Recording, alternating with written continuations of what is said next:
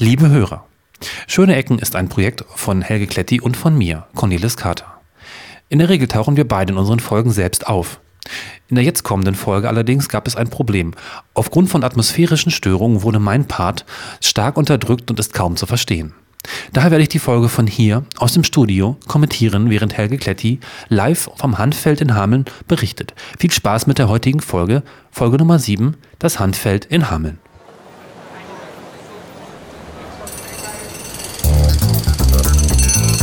Ja auch schöne Ecken.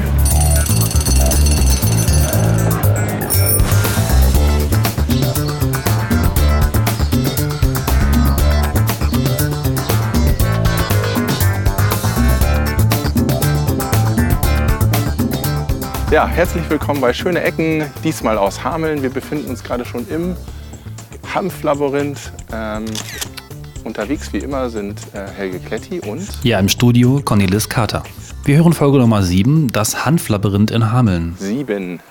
Die verflixte Sieben. Was eigentlich ist ein, ein Hanflabyrinth? Ich selbst habe das erst vor kurzem mitbekommen, dass Menschen Blumen pflanzen und dann ein Labyrinth in diese Blumen reinschneiden. Ja, ja. Und das Besondere ist, man kauft nicht nur zwei Eintrittskarten, sondern auch gleich zweimal OCB-Blättchen in breit. Ja, Helge. Sicher. Ja, dieses Hanflabyrinth wurde gepflanzt von Schülern der Elisabeth Selbert Berufsschule in Hameln.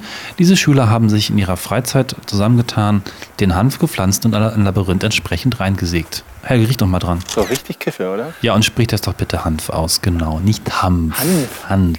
N. Hanf und Hanf. Also das Interessante ist ja, das ist ja hier natürlich nicht THC-haltiger Hanf, sondern äh, ich glaube die männliche Form oder die weibliche, irgendwas kann man nicht rauchen. Und meine Theorie gleich am Anfang war, man müsste ja in, als Schulprojekt in diesem Hanflabyrinth halt an einer bestimmten Top-Secret-Stelle einfach mal richtigen, schönen Hanf anbauen. Da würde doch kein Schwein finden, oder? Vermutlich nicht, nö. für die Berufsschule als Erweiterungsprojekt. Ne? Hiermit sei euch das doch mal angeraten. Wäre doch klasse. Also es riecht sehr schön, ne? Es riecht total wie so eine Drogenhölle. Ah, und im Hintergrund die anderen Besucher des Hanflabyrinthes.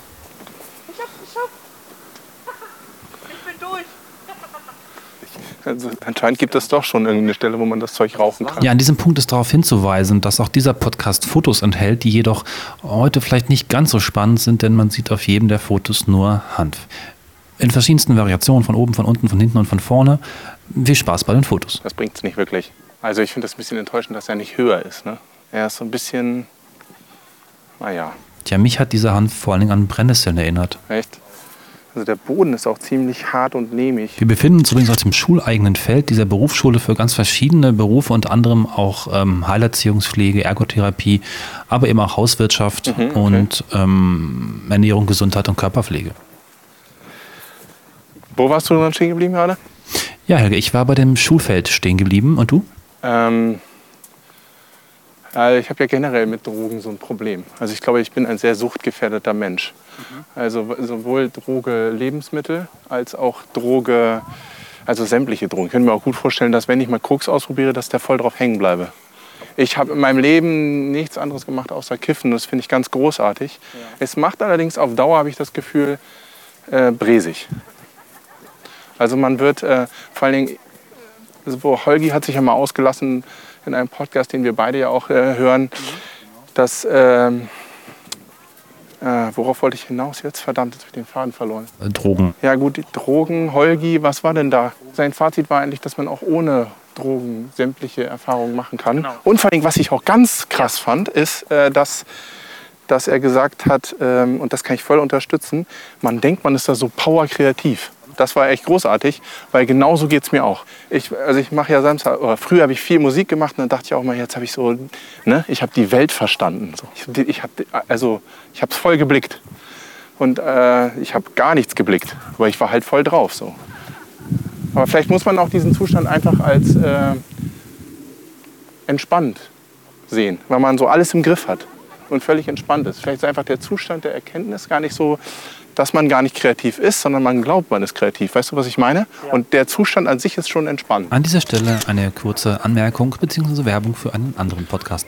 Helge und ich sprechen hier über die letzte Folge von Not Safe for Work, wo der Moderator Holger Klein, der bei dem Rundfunksender Radio Fritz in Brandenburg eine Radiosendung mit Anrufern veranstaltet, den Blue Moon, ähm, wo also Holger Klein und Tim Pritlaff, die beiden Moderatoren von Not Safe for Work, über ihre Drogenerfahrung sprechen. Sehr hörenswert, wird hier verlinkt. Viel Spaß. Ich wollte aber das Thema noch ein bisschen ausweiten. Und äh, also erstmal macht es präsig und ich habe so das Gefühl, dass bei mir zum Beispiel so ist, wenn ich anfange zu kiffe, ich habe nie wieder diesen Lachflash gehabt. Du hast den mal gehabt? Ich hatte ihn früher ganz doll, als ich damit angefangen habe, so im Alter von vielleicht 15, 16. Und seitdem äh, habe ich es nicht mehr so. Also gar nicht mehr. Mhm. Und äh, ja, das finde ich irgendwie schon merkwürdig. Und außerdem, wenn man irgendwie damit anfängt, so ein Zeug zu rauchen, braucht man halt auch immer mehr, um irgendwie entspannt zu werden oder so.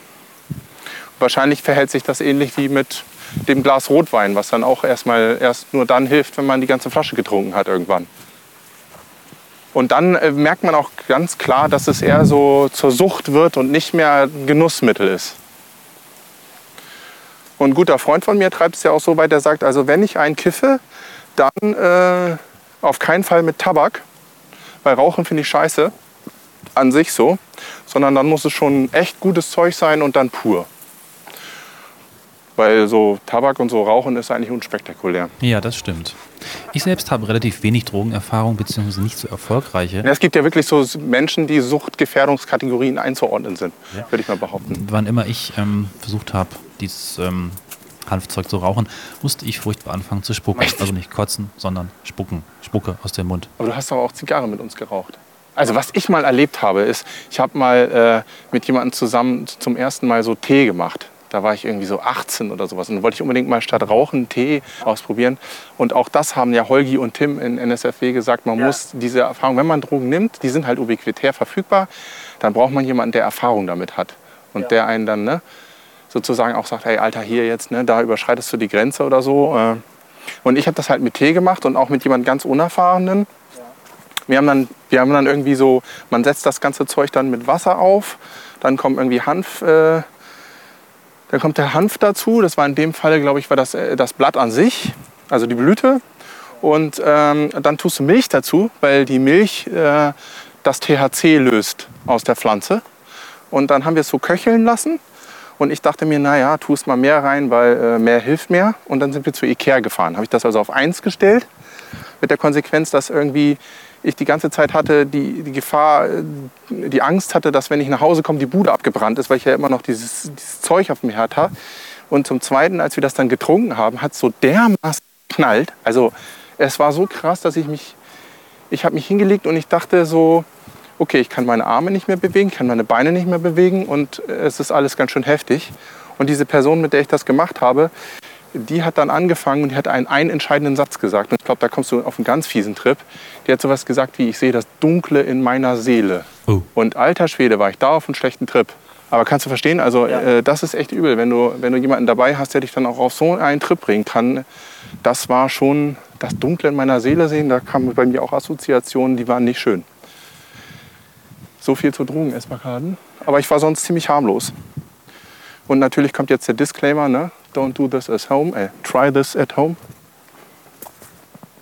Die muss man doch sagen, oder? Ja, muss man sagen. Also, äh, gut, also wenn uns keiner hört, was, Was haben wir da eigentlich für ein Schild? Wir sind vorhin an ein ja. Schild vorbeigegangen. Auf dem Schild ist zu lesen, Irgendwas mit Düngen. ich zitiere, gegenüber Getreide muss Hanf sehr wenig gedüngt werden. Er braucht nur einen geringen Anteil an Stickstoff und kann diesen über organischen Dünger wie zum Beispiel Gülle aufnehmen. Das hast du dir gemerkt, das ist fantastisch. Das solltest du doch nicht sagen. Wir haben doch keinen. Also bitte, es war doch eine Vorlage.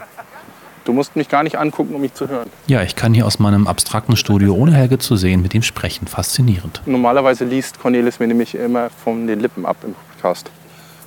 Ja, also ich glaube auch, dass äh, Hanf durchaus Potenzial hat, eine, un, äh, eine unerkannte, brillante Nutzpflanze zu sein. Was ich darüber gehört habe, so Hanfkleidung und was kann man alles noch mit Hanf machen? Hanf, Kondome, Hanfautos, Seile, genau. Häuser, Kinder, Hanfzahnbürsten. Telefone Geil wäre doch jetzt, wenn da so einer aufgeknüpft hängen würde oder so. mit einem Joint in der Hand. Wer weiß.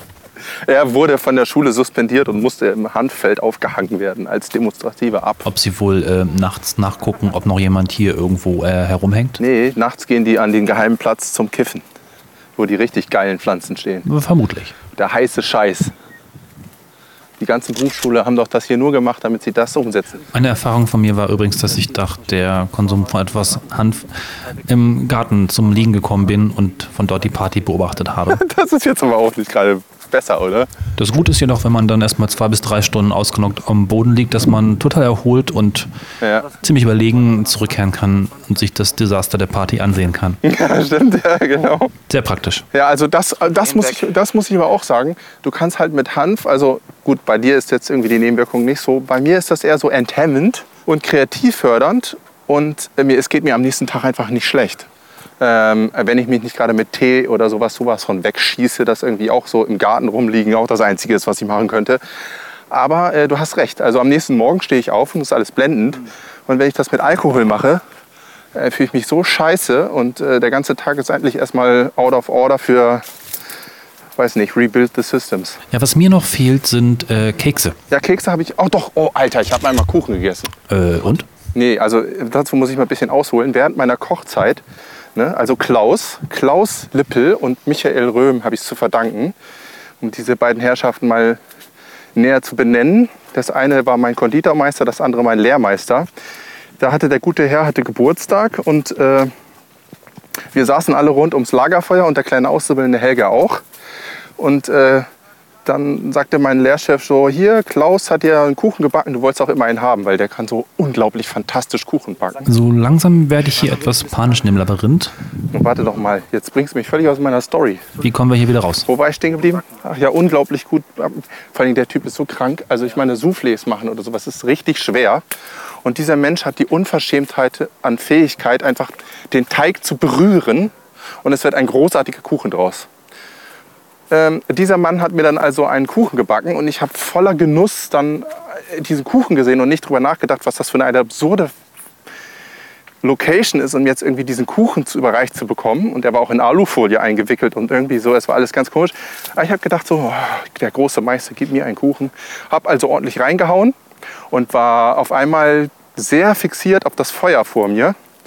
Und irgendwann konnten meine Augen einfach nicht mehr von diesem Feuer weg. Und ich dachte mir so, hm, magisches Feuer irgendwie. Und irgendwie fange ich auch an zu schweben. Und es ist alles so warm um mich herum, wärmer als gedacht, wenn ich so in so einem Feuer sitze. Und der ganze Kuchen war halt voller Hanf. Und ich war so dermaßen drauf.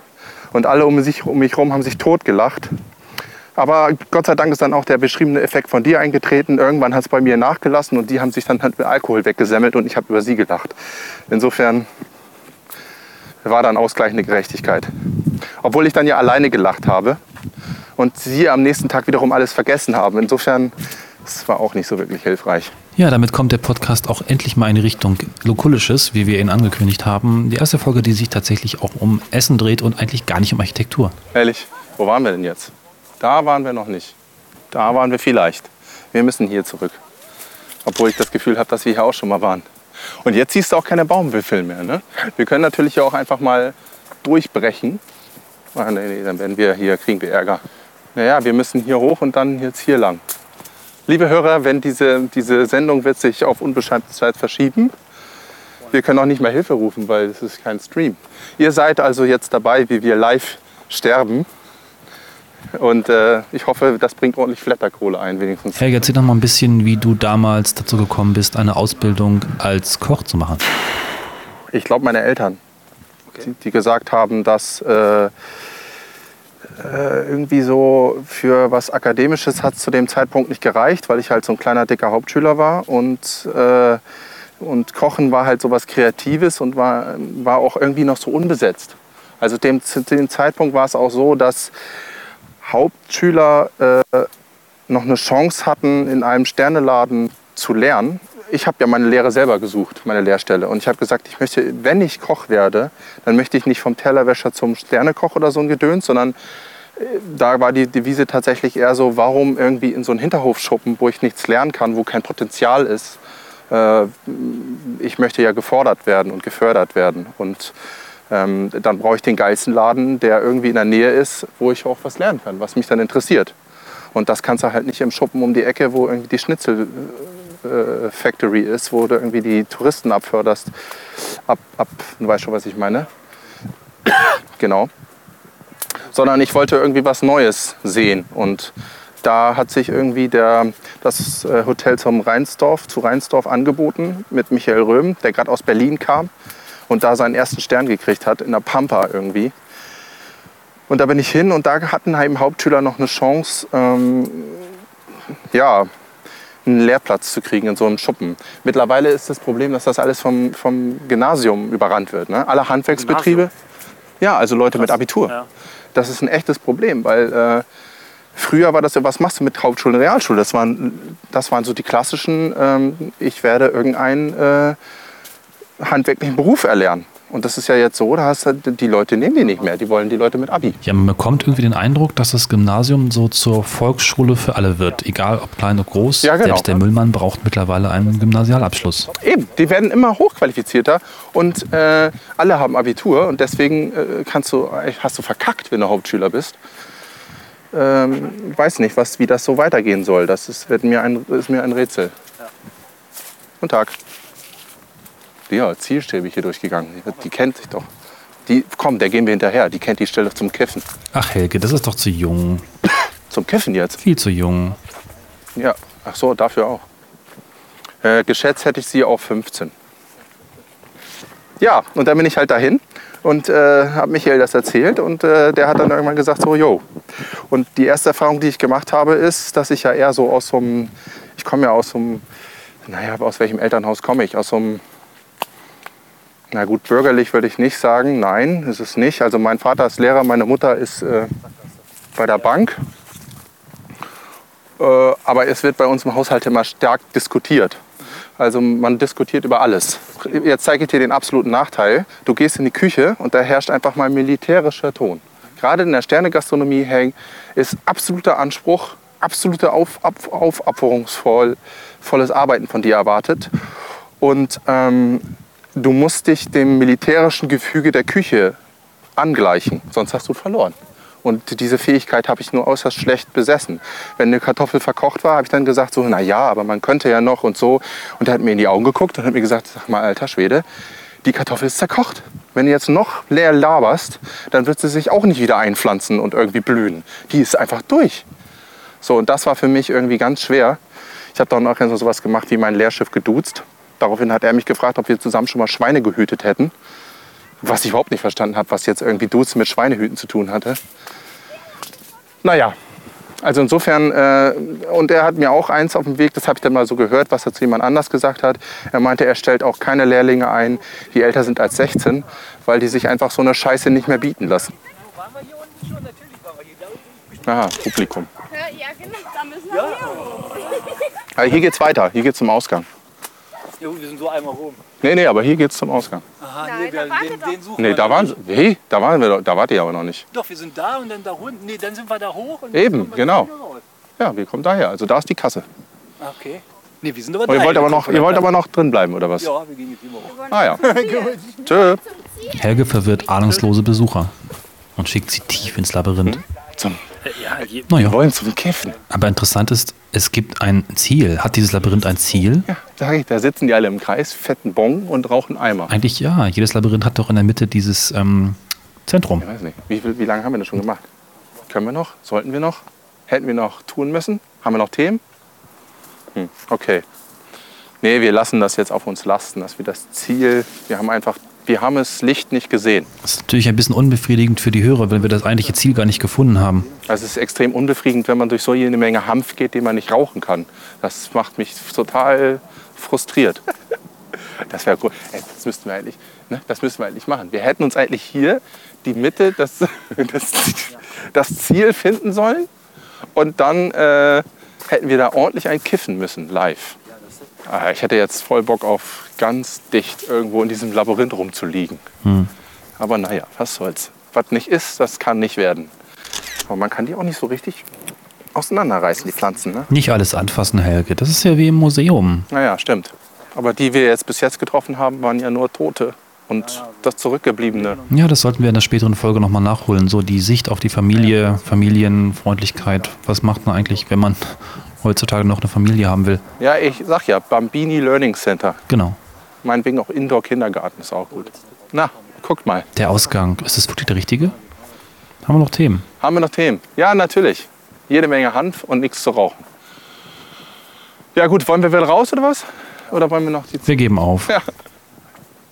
Man kann auch nicht sagen, dass es wirklich angenehm war. Es ist eher so nicht angenehm gewesen. Ich schwitze wie ein Schwein, wobei Schwein leer ist.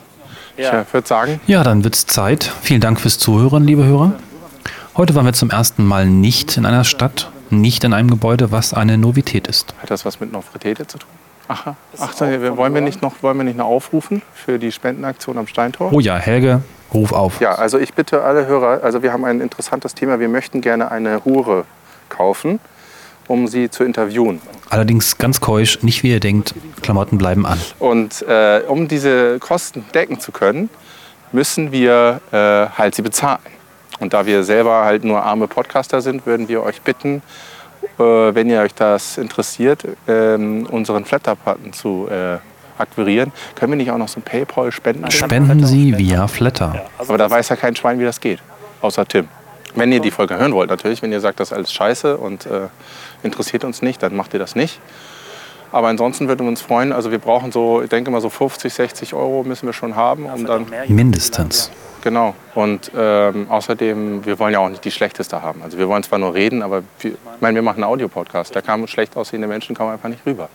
Dann würde ich sagen, schönen Dank und bis, Ja, bis zum nächsten Mal und beim nächsten Mal dann auch wieder in normaler, üblicher Hörkonfiguration. Helge und ich vor Ort, am Ort, gemeinsam und nicht mehr entrückt von hier außen.